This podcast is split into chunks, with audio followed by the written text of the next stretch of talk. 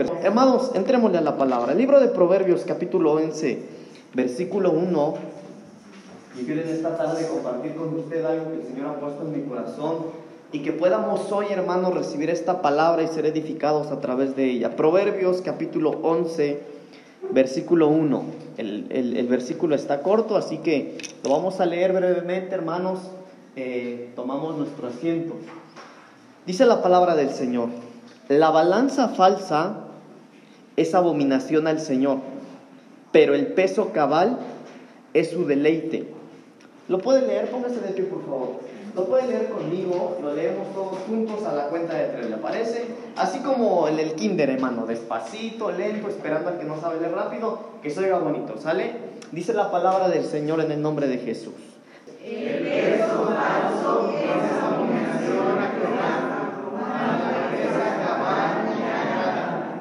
Amén. Tome su asiento, por favor. El peso falso es abominación a Jehová mas la pesa cabal le agrada, así dice, ¿verdad? En otras palabras, lo que le agrada al Señor es el equilibrio. Y yo quiero hoy, hermanos amados, que platiquemos un poquito acerca de esto, porque a veces nosotros, hermanos, nos desequilibramos en ciertas cosas en nuestra vida cristiana.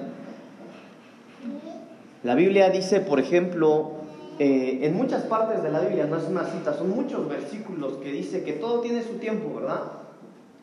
Pero una de las cosas en las que nosotros podríamos desequilibrar, desequilibrarnos, hermanos, es dedicarle tiempo, por ejemplo, solamente a una cosa y descuidar todas las demás.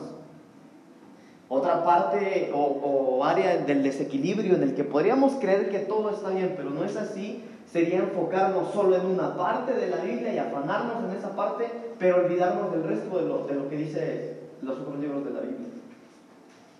Y la Biblia dice, hermanos amados, que el peso falso, que la balanza falsa, dice esta versión que tengo aquí, es abominación al Señor. Entonces nosotros necesitamos ser equilibrados. El Señor es equilibrado, hermano. Mire, no sé realmente cómo ¿Cómo voy a predicar hoy? Porque, eh, no porque no tengo un sermón o porque no me haya preparado, me preparé, hermano, pero, pero a veces como que uno ve el culto y estamos en la presencia del Señor y el Espíritu Santo nos va moviendo a todo lo que tengamos que hacer. Pero en Isaías capítulo 40, versículo 12, la palabra de Dios dice, ¿quién midió las aguas en el hueco de su mano?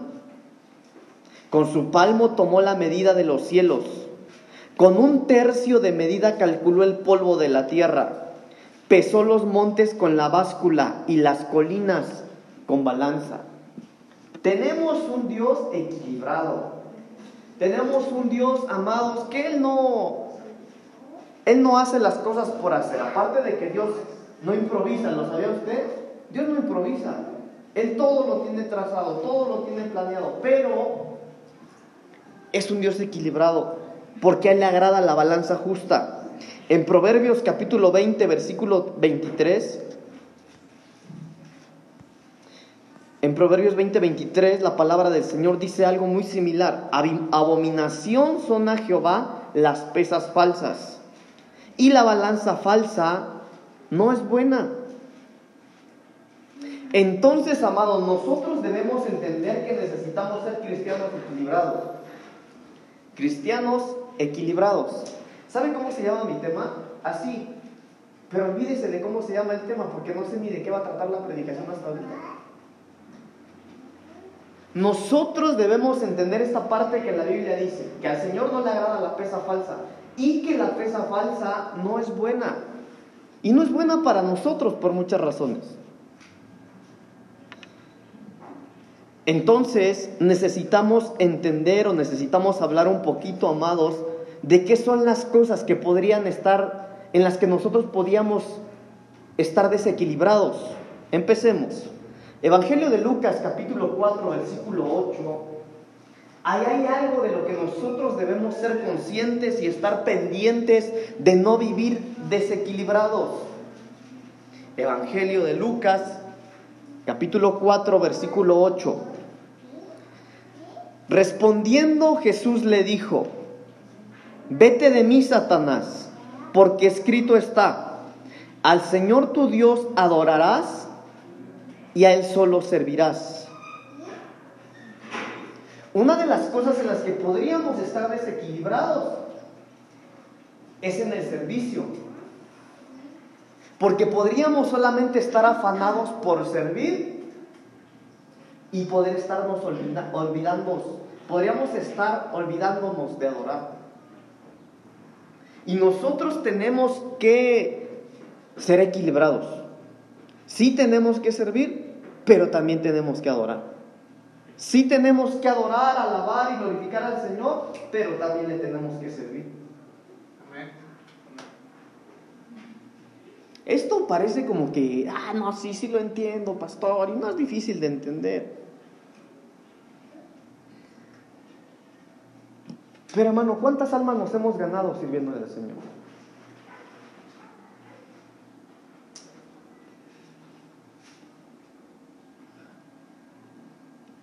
Silencio, ¿verdad? Tal vez nuestra balanza está desequilibrada.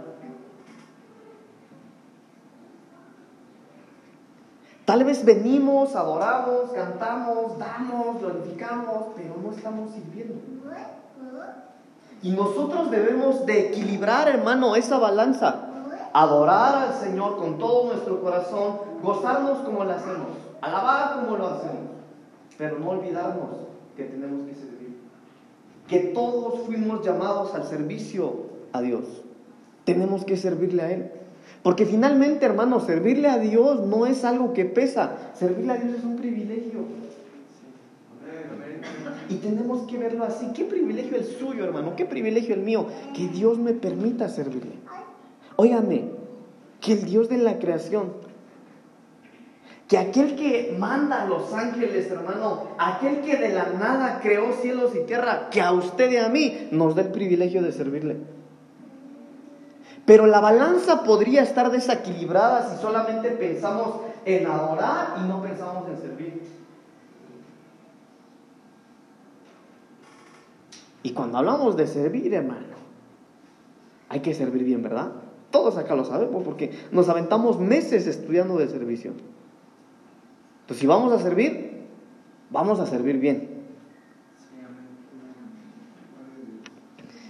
¿Y en qué más? A ver, a ver, ¿en qué más podríamos estar desequilibrados? Santiago capítulo 2, versículo 17. Santiago capítulo 2, versículo 17.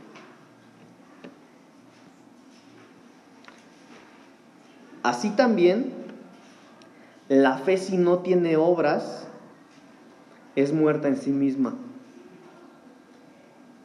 Uy, hermanos. La fe sin obras, es muerto. Y podría haber también una balanza ahí, hermano, en donde podríamos estar desequilibrados. Hace ratito en la escuela de doctrina yo les decía a los hermanos, ¿verdad? Que hay gente que le deja todo a Dios. No, yo quiero servirle a Dios, yo le voy a servir porque yo le amo. Y no se preparan en nada, hermano, en nada. No, no, no, si no es necesario estudiar, lo único necesario es orar, ayudar, y no hace nada, quieren que todo lo haga Dios. No podemos estar desequilibrados, porque la fe sin obras es muerta. Usted tiene fe que Dios lo puede usar, y las obras.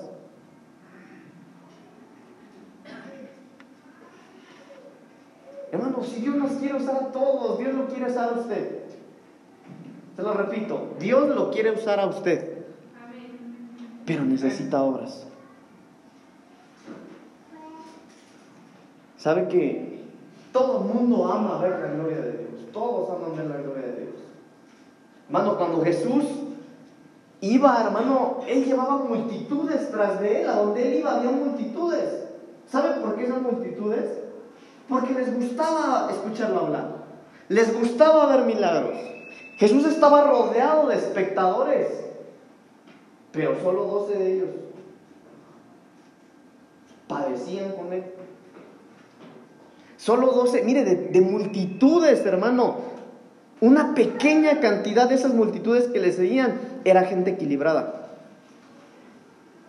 Y nosotros debemos analizar, hermanos, si nosotros no estamos siendo desequilibrados en esto. ah, yo tengo fe que Dios va a convertir a mi esposo, pero ah, si llega tarde, ni modo, llegó tarde, no hay cena.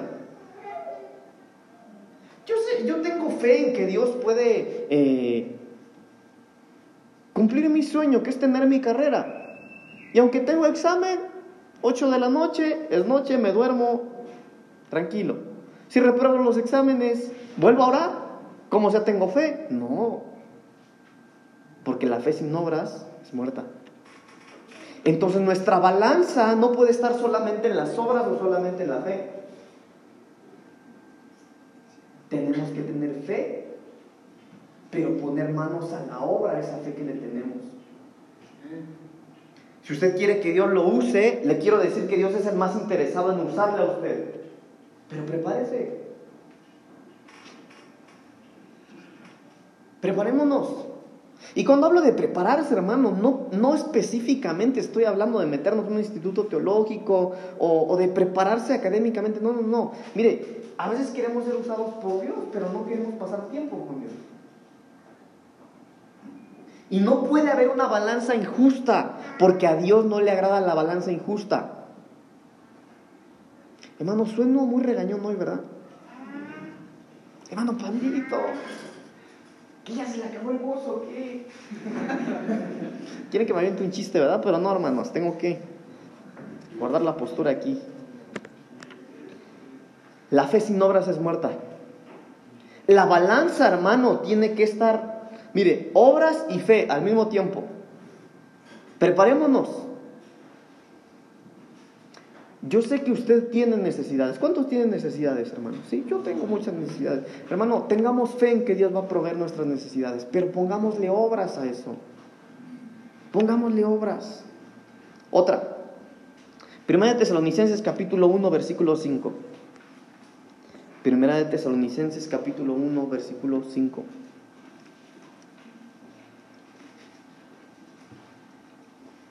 Pues nuestro Evangelio no llegó a vosotros en palabras solamente, sino también en poder, en el Espíritu Santo y en plena certidumbre, como bien sabéis cuáles fuimos entre vosotros por amor de vosotros. Mire este hermano, si el Evangelio de Cristo, hermano, no es saber muchas cosas. ¿Sabe que ayer, no le he platicado, verdad? Pero el día de ayer tuvimos un campamento con los muchachos, hermanos, con los jóvenes. Híjole, hermano. Fue de bendición, mucha bendición. Y prediqué yo, imagínense usted. Hermano, el Espíritu Santo tocó los corazones, el Espíritu Santo hizo cosas. ¿Saben por qué? Porque es el Evangelio de Cristo. El Evangelio de Cristo no es pararse frente a la gente y aventarse algo que saque aplausos. No, no, no. El Evangelio de Cristo es poder de Dios. Pero a veces, hermano, las balanzas no están equilibradas.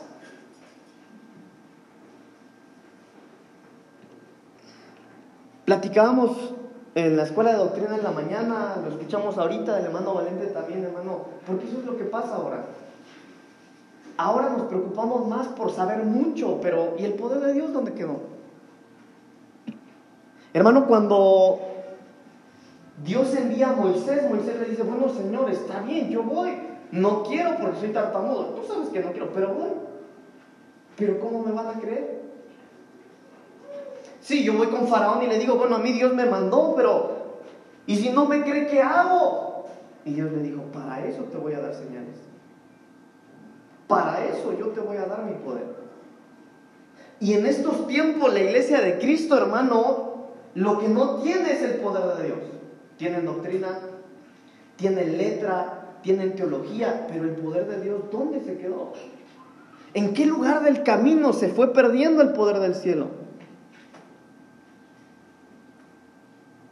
Y la balanza desequilibrada no es agradable al Señor.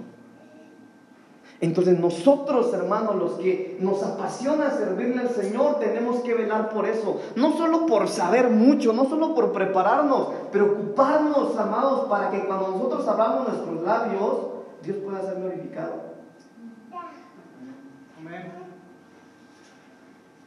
Eso fue lo que decía este hombre de Dios. Pues nuestro evangelio no llegó a vosotros en palabras solamente, No, no eran solo palabras, sino también en poder, en el Espíritu Santo y en plena certidumbre. No solo palabras. Hermano, qué bueno que usted le hable a la gente de Dios, qué bueno que le digas a tus hijos, a los que no vienen a la iglesia de tu familia, a tu comadre, a tu vecina, a tu qué bueno, hermano, pero que no sean solo palabras. Qué bueno que tú los aconsejes y mire que la Biblia dice, qué bueno hermano, qué excelente, pero le aseguro, le aseguro que si el poder de Dios estuviera ahí, no es necesario hablar mucho. Porque con una oración, cuando hay poder de Dios, ah, hermano, si no es lo bonito o lo, lo mejor que podamos expresarnos, no hermano, el Espíritu Santo es quien lo hace todo. Pero en nuestra balanza tiene que haber equilibrio. Sí, hay que saber Biblia, hay que tener la palabra de Dios, si no, ¿qué vamos a hablar? Pero no solo eso, que haya poder de Dios cuando nosotros hablemos. Hermano, nosotros estamos nosotros estamos ahorita preparándonos, capacitándonos, ¿verdad? Acá en la iglesia hay una escuela de doctrina, estamos preparándonos, pero mientras yo estudiaba esto, yo le decía al Señor que así como hay un aumento de la doctrina en la congregación, hay un aumento del poder en nosotros. Porque qué triste sería, hermanos. Qué triste sería solamente sacar aplausos por cómo se oye, pero que estemos secos por dentro. Qué triste sería tener la doctrina de la sanidad, pero que oremos por alguien no se levante nadie. En nuestra balanza tiene que haber doctrina, pero tiene que haber poder de Dios. Ese es el anhelo de mi corazón.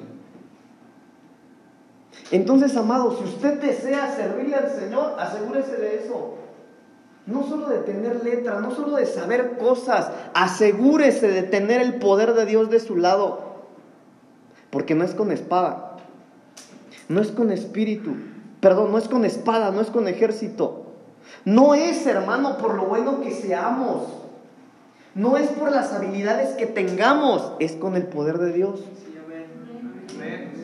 Es con su poder. Primera de Corintios capítulo 13, versículo 2.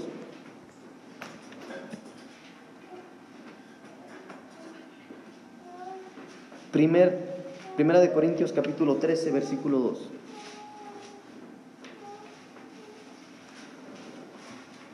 Y si tuviese profecía y entendiese todos los misterios y toda la ciencia, y si tuviese toda la fe, de tal manera que trasladase los montes y no tengo amor, nada soy. Mire, otra balanza aquí.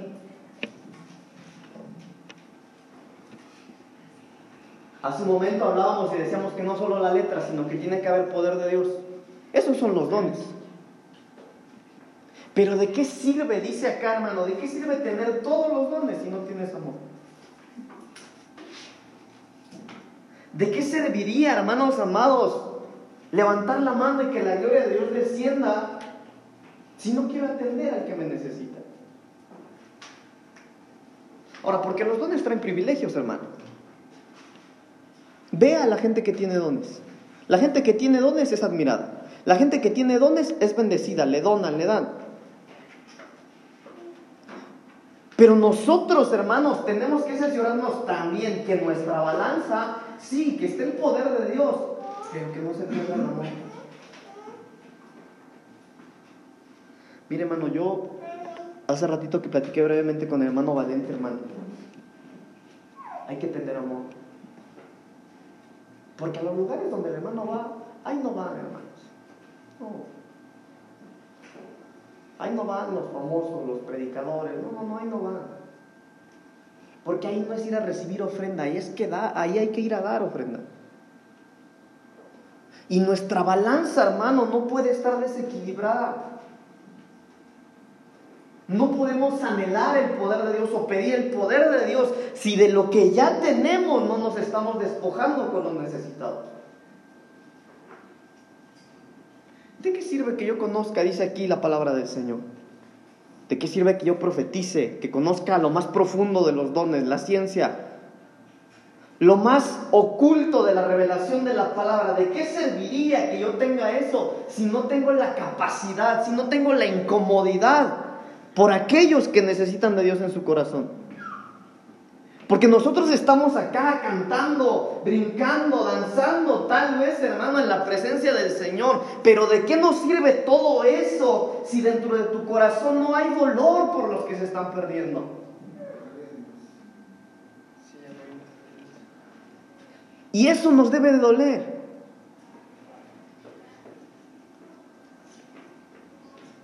Y debemos cerciorarnos que nuestra balanza Sí, hermano, que esté el poder de Dios, pero que hay amor por la gente. Que tengamos amor por la gente, porque es fácil amar a los que nos aman. Pero ¿en qué eres diferente tú a los de allá afuera si tú odias a los que te odian? Es fácil amar a los que nos quieren, a los que nos aplauden, a, a los amigos. Eso es fácil, hermanos. Pero tener carácter tener carácter de sentarte con Judas sabiendo que te va a traicionar. Para eso se necesita amor. Primera de Timoteo, capítulo 3, versículo 5.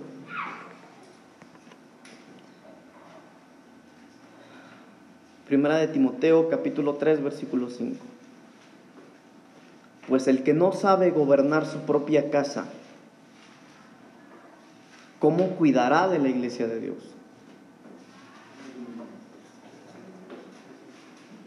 Tiene que haber un equilibrio. Hermano, no podemos descuidar las responsabilidades en casa y estar al 100 en la congregación. No podemos pretender querer servirle a Dios en, algún área acá en la, iglesia cuando no estoy lavando mi ropa, cuando no lavo los trastes, cuando no apoyo mi casa, porque no. Porque la balanza injusta no le es agradable al Señor. No podemos, amados,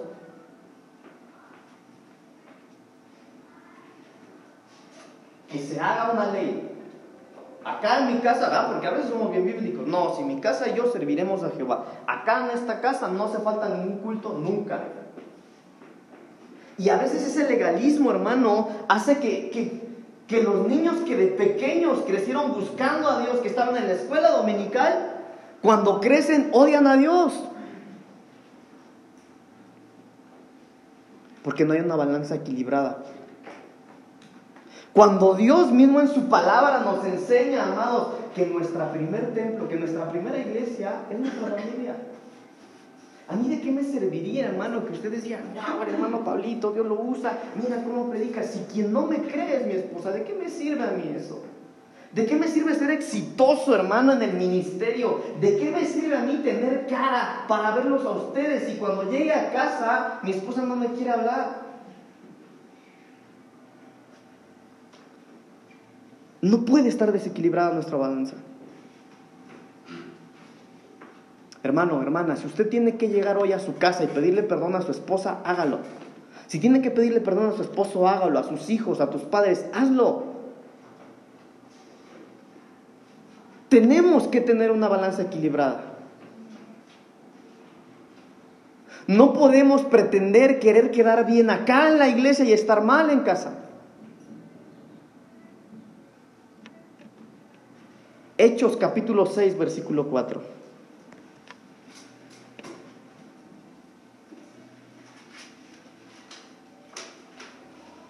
Y nosotros persistiremos en la oración y en el ministerio de la palabra. Acá hay otra balanza. Hechos capítulo 6, versículo 4.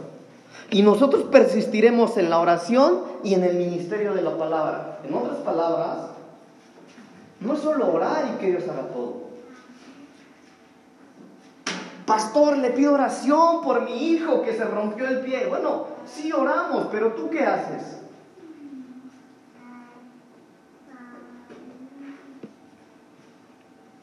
En la mañana en la escuela de doctrina ah, veíamos, hermanos, que hay que aprender a orar. Porque hay gente que cuando ora, hermano, Lo hace mandando a Dios. Dios, yo quiero que tú hagas, yo quiero, te pido, te pido, te pido, te pido. ¿Y quién te dijo a ti que Dios quiere que tengas eso que le estás pidiendo? Entonces hay que orar. Pero para que ores bien, estudia la palabra.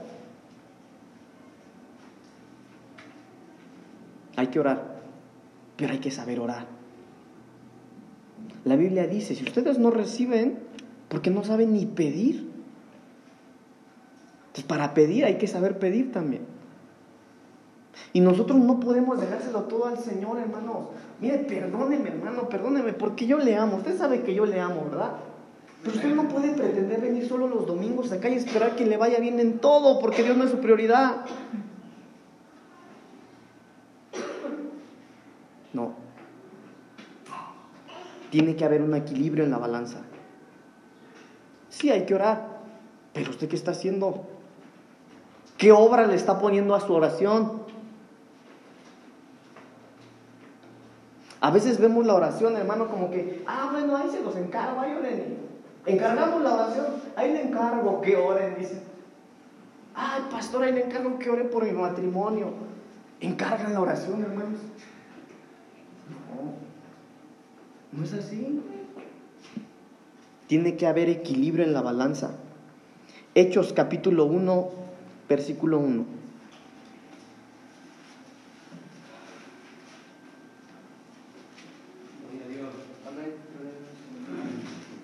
Hechos 1.1. En el primer tratado, oh Teófilo, hablé acerca de todas las cosas que Jesús comenzó a hacer y enseñar.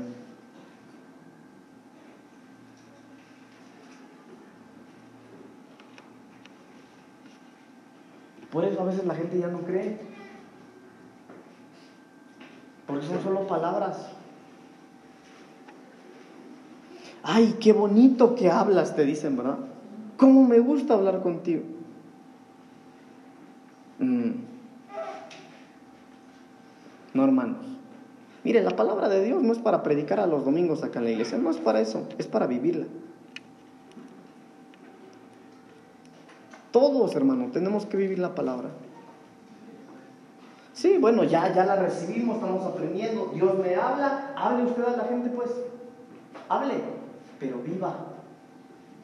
Vivamos. Vivamos la palabra de Dios. Para eso es.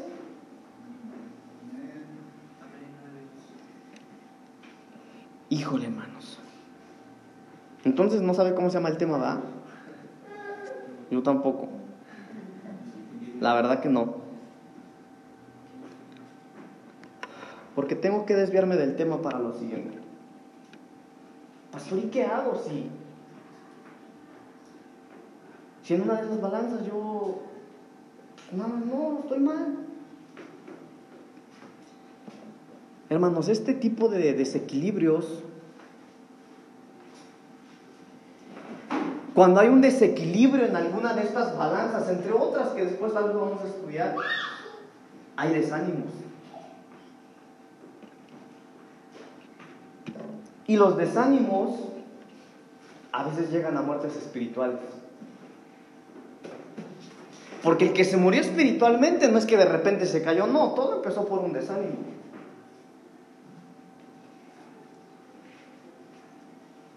Entonces nosotros, hermano, debemos entender que aparte de que no es agradable al Señor la balanza desequilibrada, la balanza injusta, debemos prestarle atención a eso. Mire, a eso poquito que hemos hablado hasta el momento. Pero Algunos dirán, bueno, para mí, pues eso me lo hubieran predicado hace un año, ¿verdad? No podía, hermano, la pandemia.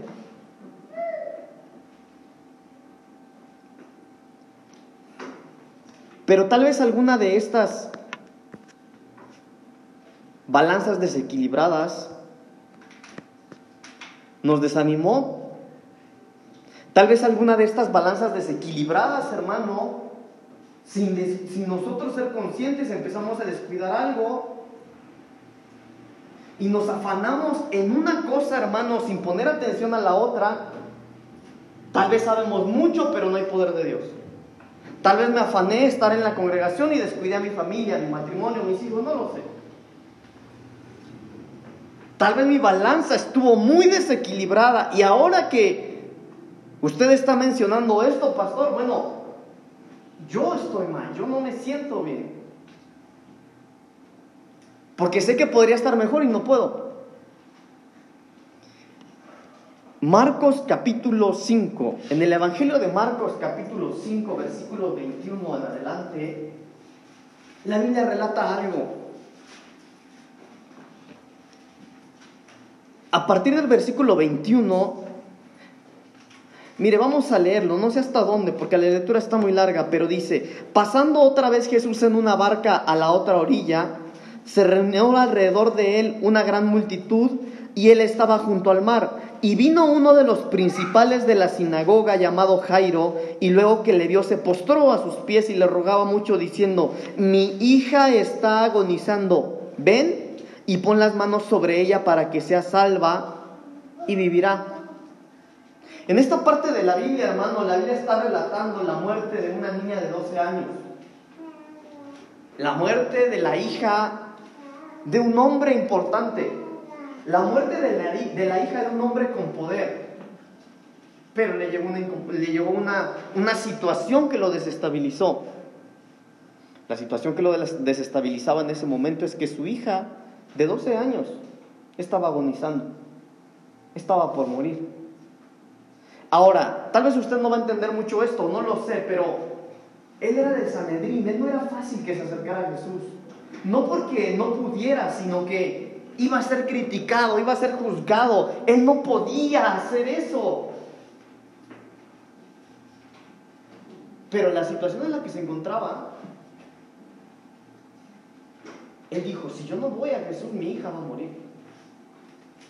No tengo otra opción. Es el último recurso que tengo. Es la última opción. He agotado todas las demás. No tengo otra. Y eso fue lo que a él lo llevó a arrodillarse delante de Jesús y pedirle que lo ayudara, porque su hija estaba agonizando y a punto de morir. Ahora mire, si seguimos leyendo ahí, la Biblia dice que mientras Jesús hablaba con él, llegó uno de sus siervos y le dijo, hey, ni modo, tu hija ya se fue, ya ni molestes a Jesús, no le digas que vaya a tu casa porque ya murió.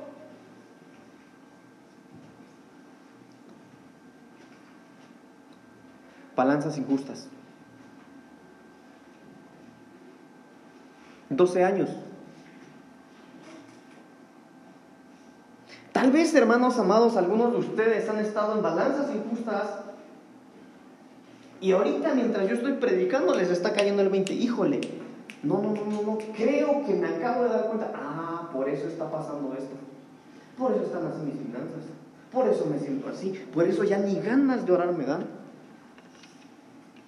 Por eso está enojado mi esposo, por mis hijos, por eso.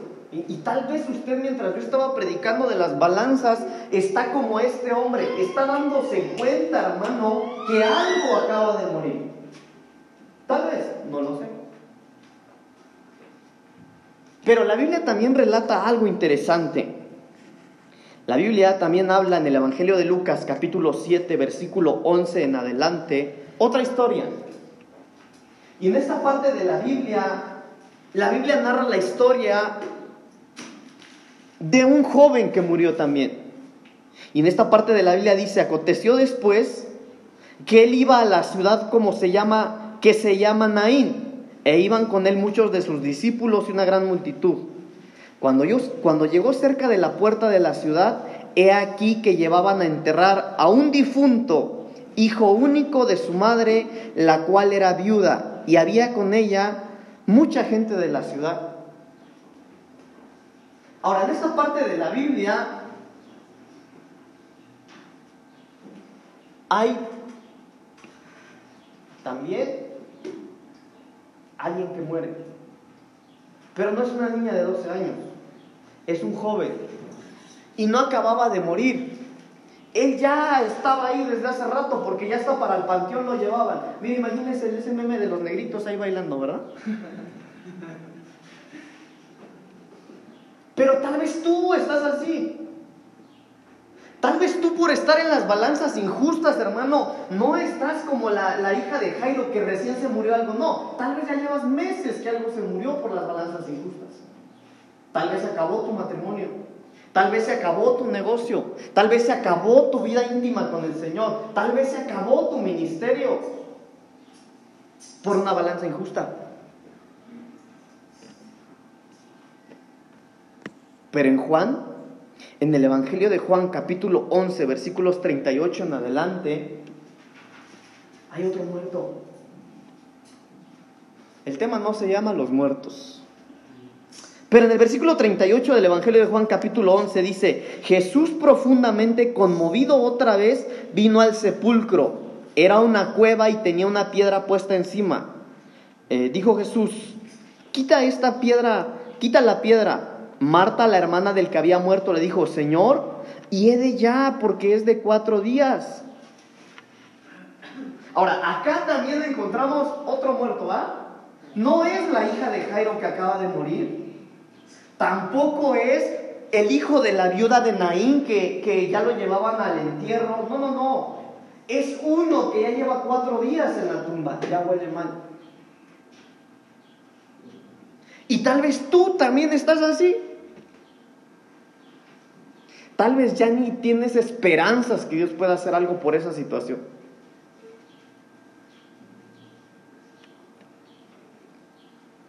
Pero la Biblia dice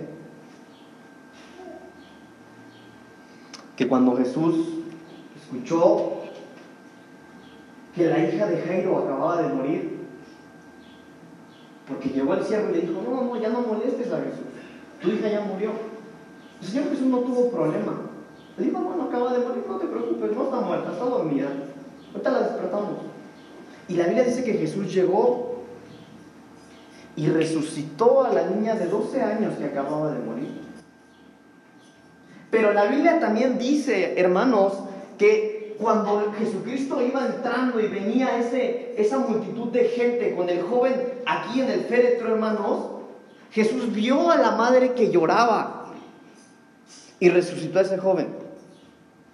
Pero Jesús, la Biblia también dice, hermano, que Jesús, cuando la hermana de Lázaro se le acercó, le dijo, a ver, Señor, cuatro días tiene que mi hermano está dentro de la tumba y ya huele mal. Jesús le dijo, ¿no te he dicho que si crees verás la gloria de Dios?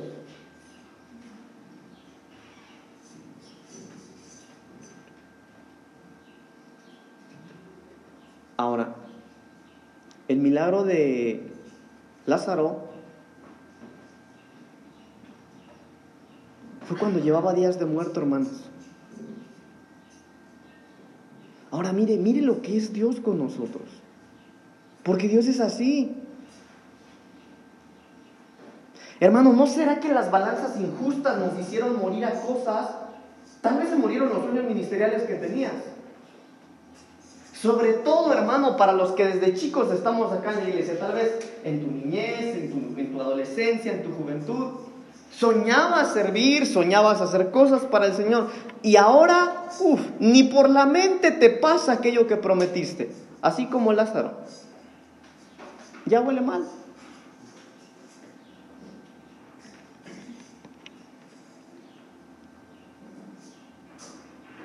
Y la Biblia dice que cuando Dios resucitó a Lázaro,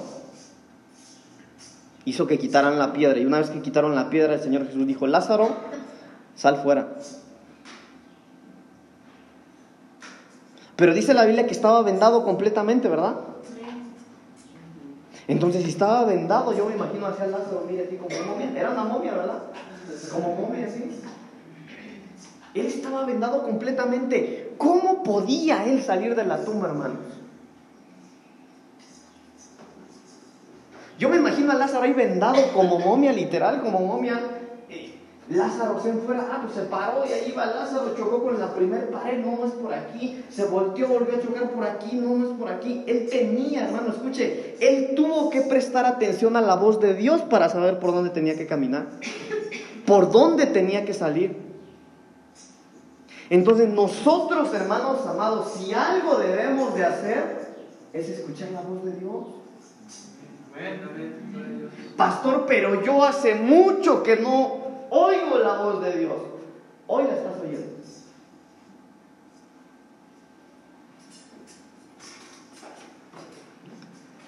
Si alguna balanza injusta o desequilibrada te llevó a la muerte, Jesús puede resucitarte. Jesús puede resucitar aquello que haya sido quebrantado.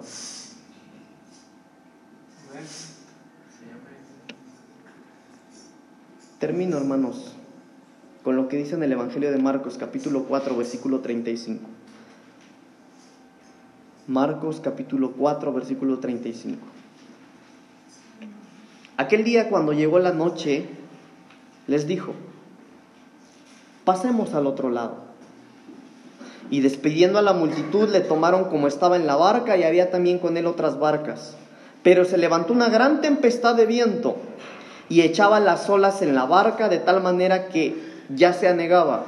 Y él estaba en la popa durmiendo sobre un cabezal y le despertaron y le dijeron, Maestro, ¿no tienes cuidado que perecemos?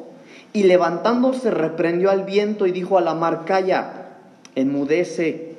Y cesó el viento y se hizo gran bonanza. Y les dijo, ¿por qué estáis así amedrentados? ¿Cómo? ¿No tenéis fe? Entonces temieron con gran temor y se decían el uno al otro, ¿y quién es este? ¿Quién es este que aún el viento y el mar le obedecen? Pero mire lo interesante.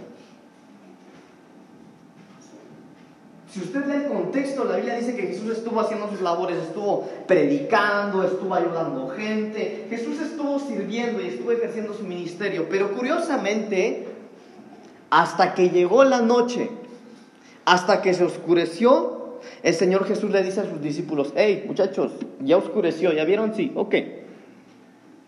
Ahorita que ya está todo oscuro, pasémonos del otro lado. Porque a veces, hermano, esa es la manera en la que Dios trabaja en nuestras vidas.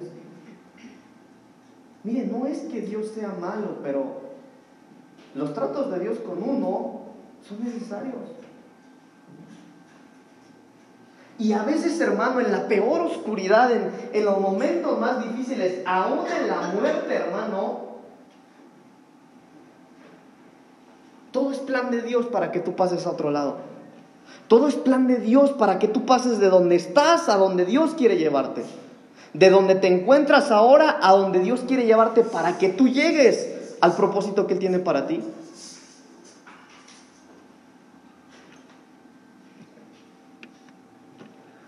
¿Se acuerdan de la predicación del aniversario? Cuando Dios le habló a Gedeón y le dijo, Gedeón, yo quiero que tú vayas porque yo ya te he dado la victoria. Y la Biblia dice que Gedeón, tenía miedo, que dijo, Señor, sí voy, pero tengo miedo, mejor voy, pero cuando no me vean.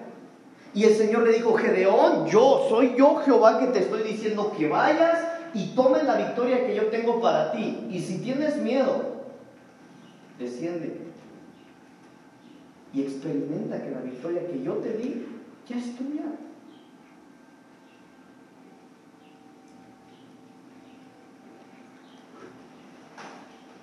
¿Quién es este?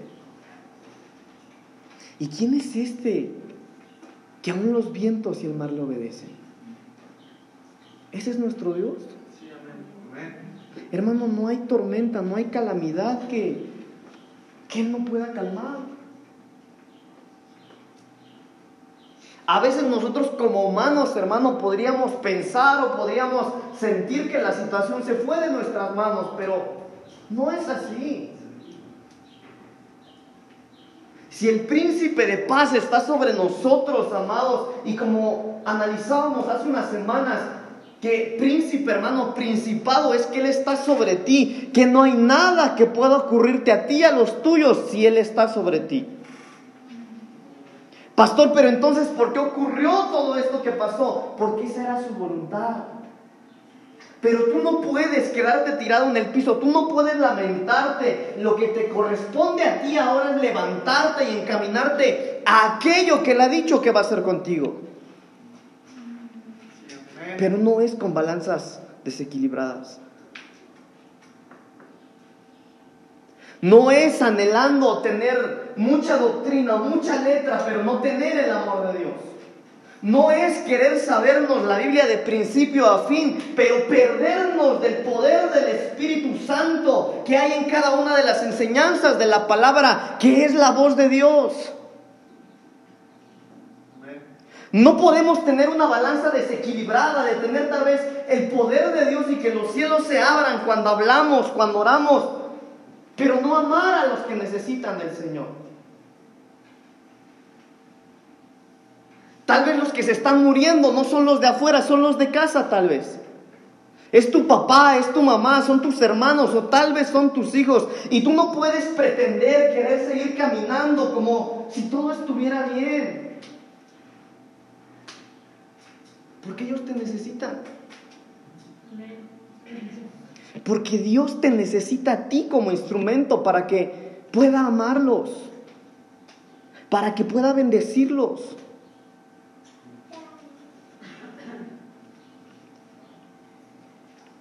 Y si tienes miedo, como Dios le dijo a Gedeón, si tienes miedo, desciende. Y experimenta que yo ya te he dado la victoria.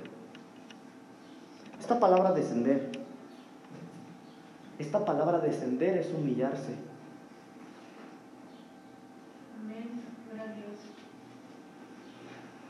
Nosotros no podemos ser una iglesia, nosotros no podemos ser cristianos que nos humillan. No podemos ser arrogantes. Nosotros tenemos que ser gente que sabe rogar. Nosotros tenemos que ser gente que sabe humillarse delante del Señor. Póngase de pie, por favor.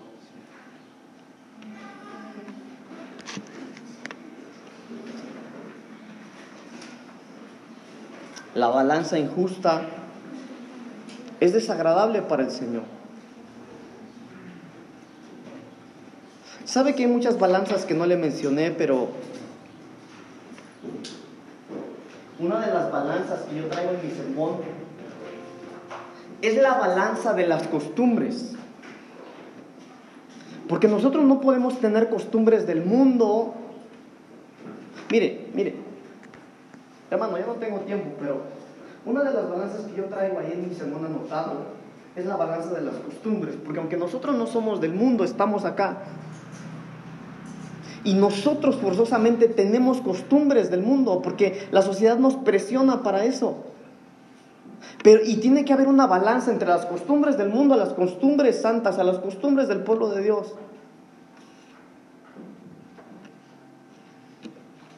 Pero hermano, no permita que su balanza esté más cargada del lado de las costumbres del mundo que las costumbres del pueblo de Dios. Pero en esta tarde, hermano, mire, el Señor está aquí. Él es, hermano, por eso venimos a este lugar. Por Él, no es por la alabanza, no es por la predicación, no es, es por Él, hermanos. Y si Él está aquí, aprovecha el tiempo y dile, Señor, yo te necesito en mi vida. Mire, tal vez, no lo sé, tal vez lo único, porque tal vez usted está bien y lo único que necesita, hermano, tal vez es el amor por las almas. No podemos ser indiferentes, hermanos amados, cuando hay gente que se está perdiendo.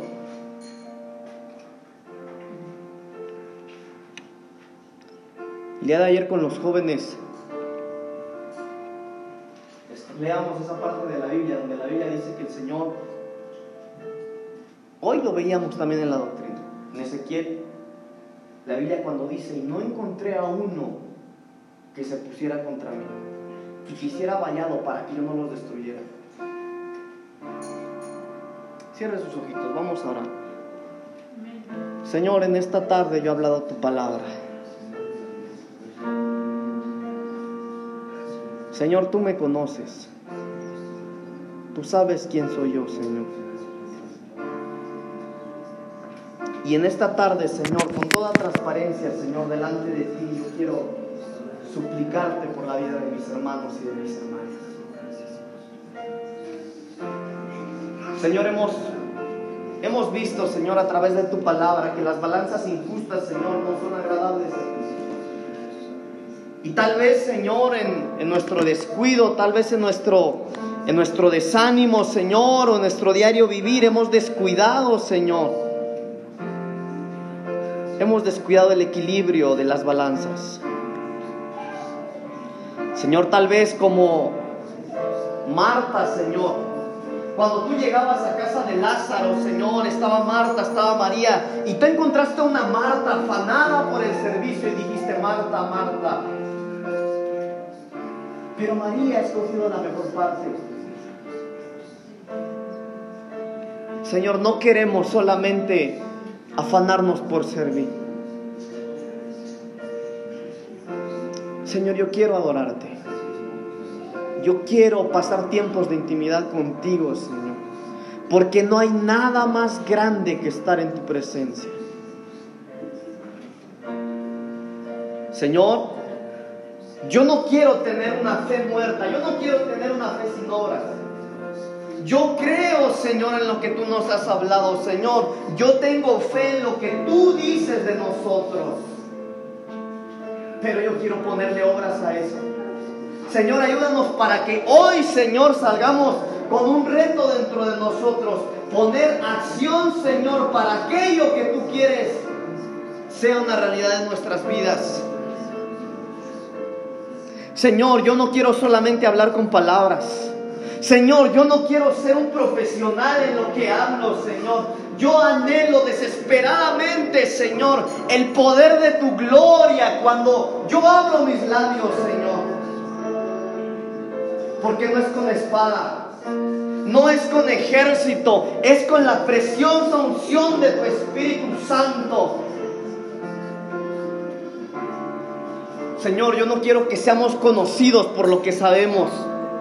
Que no seamos conocidos por lo bonito que hablamos. No, Señor. Que cada vez que abramos, Señor, nuestros labios cambien las mentes, cambien los corazones. Señor, obres los milagros, Señor. Que no solo sean palabras. Señor, yo quiero tu Espíritu Santo conmigo. Señor, yo quiero el poder del fuego de tu Espíritu Santo, Señor, para llegar a aquellos, Señor, que con palabras no reciben nada.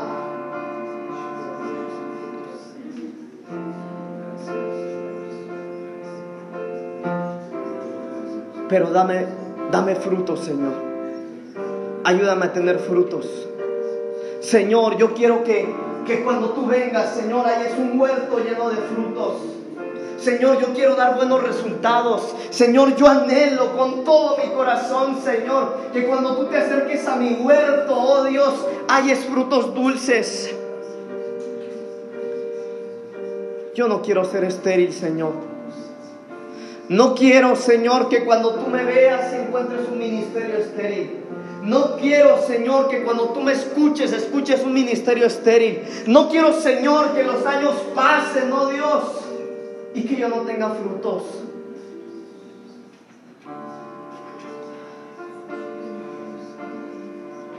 Señor, ayúdame a amar a los míos. Señor, ayúdanos a ser familias íntegras. Señor, ayúdanos a amar a los nuestros. Ayúdanos a aconsejar a los nuestros, Señor. Ayúdanos a pastorear a nuestra primera iglesia. Señor, yo te lo ruego con todo mi corazón.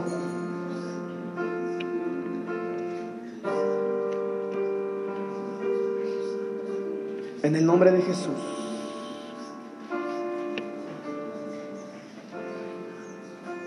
Hermano, si tú, si tú en esta tarde has sentido en tu corazón la palabra que Dios ha puesto en mis labios en esta tarde. Habla con el Señor, hermano. No te voy a pedir que pases al frente, no, no te voy a hacer venir al altar. Solo quiero pedirte que seas sincero con Él. Y dile, Señor, yo te necesito, Señor. Tal vez ahora, en lo más oscuro, tal vez ahora ahora que no sabes qué es lo que va a pasar, ahora que la vida te cambió, ahora que las finanzas cambiaron. Ahora que te das cuenta cómo los planes que desde pequeño o pequeña tenías cambiaron, ahora en lo más oscuro el Señor te dice, bueno, ya es tiempo Pasemos del otro lado. Sí, ahora es tiempo, vayamos al otro lado.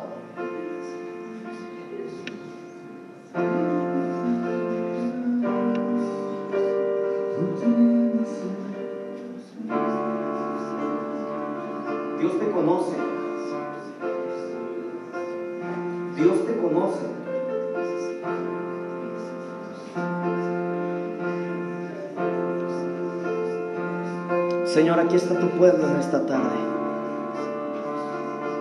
Estos son tus hijos. Este es tu pueblo, Señor. Mira, Señor, aquellas heridas en el alma, Señor, que desde pequeñas se crearon. Mira, Señor, el dolor de una madre, Señor, por sus hijos. Mira, oh Dios, el clamor de los hijos por sus padres. Pero ¿quién es este? Oh, ¿quién es este? ¿Quién es este que aún los vientos y los mares obedecen?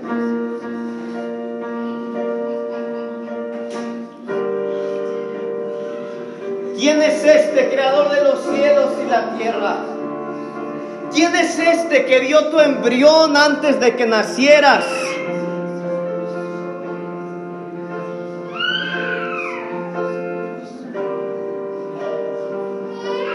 Es el amado de nuestra alma. Él es el amado de nuestro corazón. Él es el deseado de las naciones.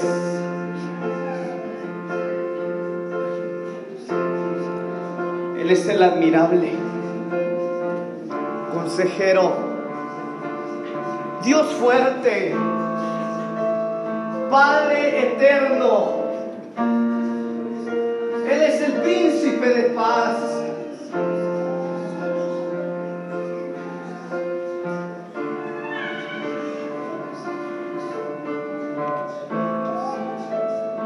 Aquí está tu novia, Señor.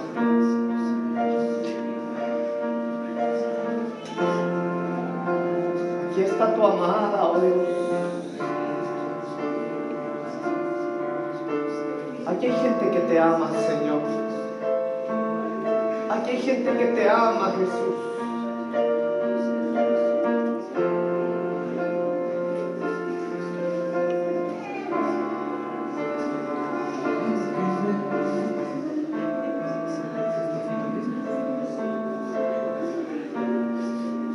Vamos, hermano, aprovecha el tiempo. Aprovecha el tiempo. Son tiempos de amores con el Señor.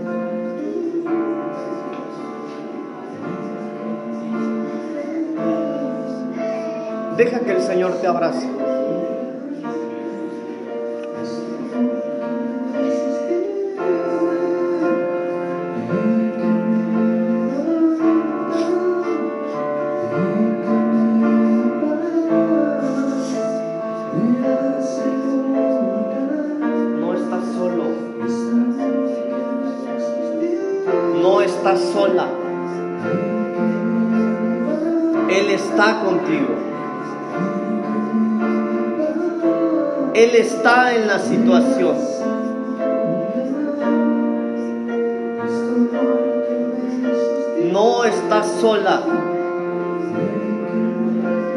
Estoy contigo, dice el Señor.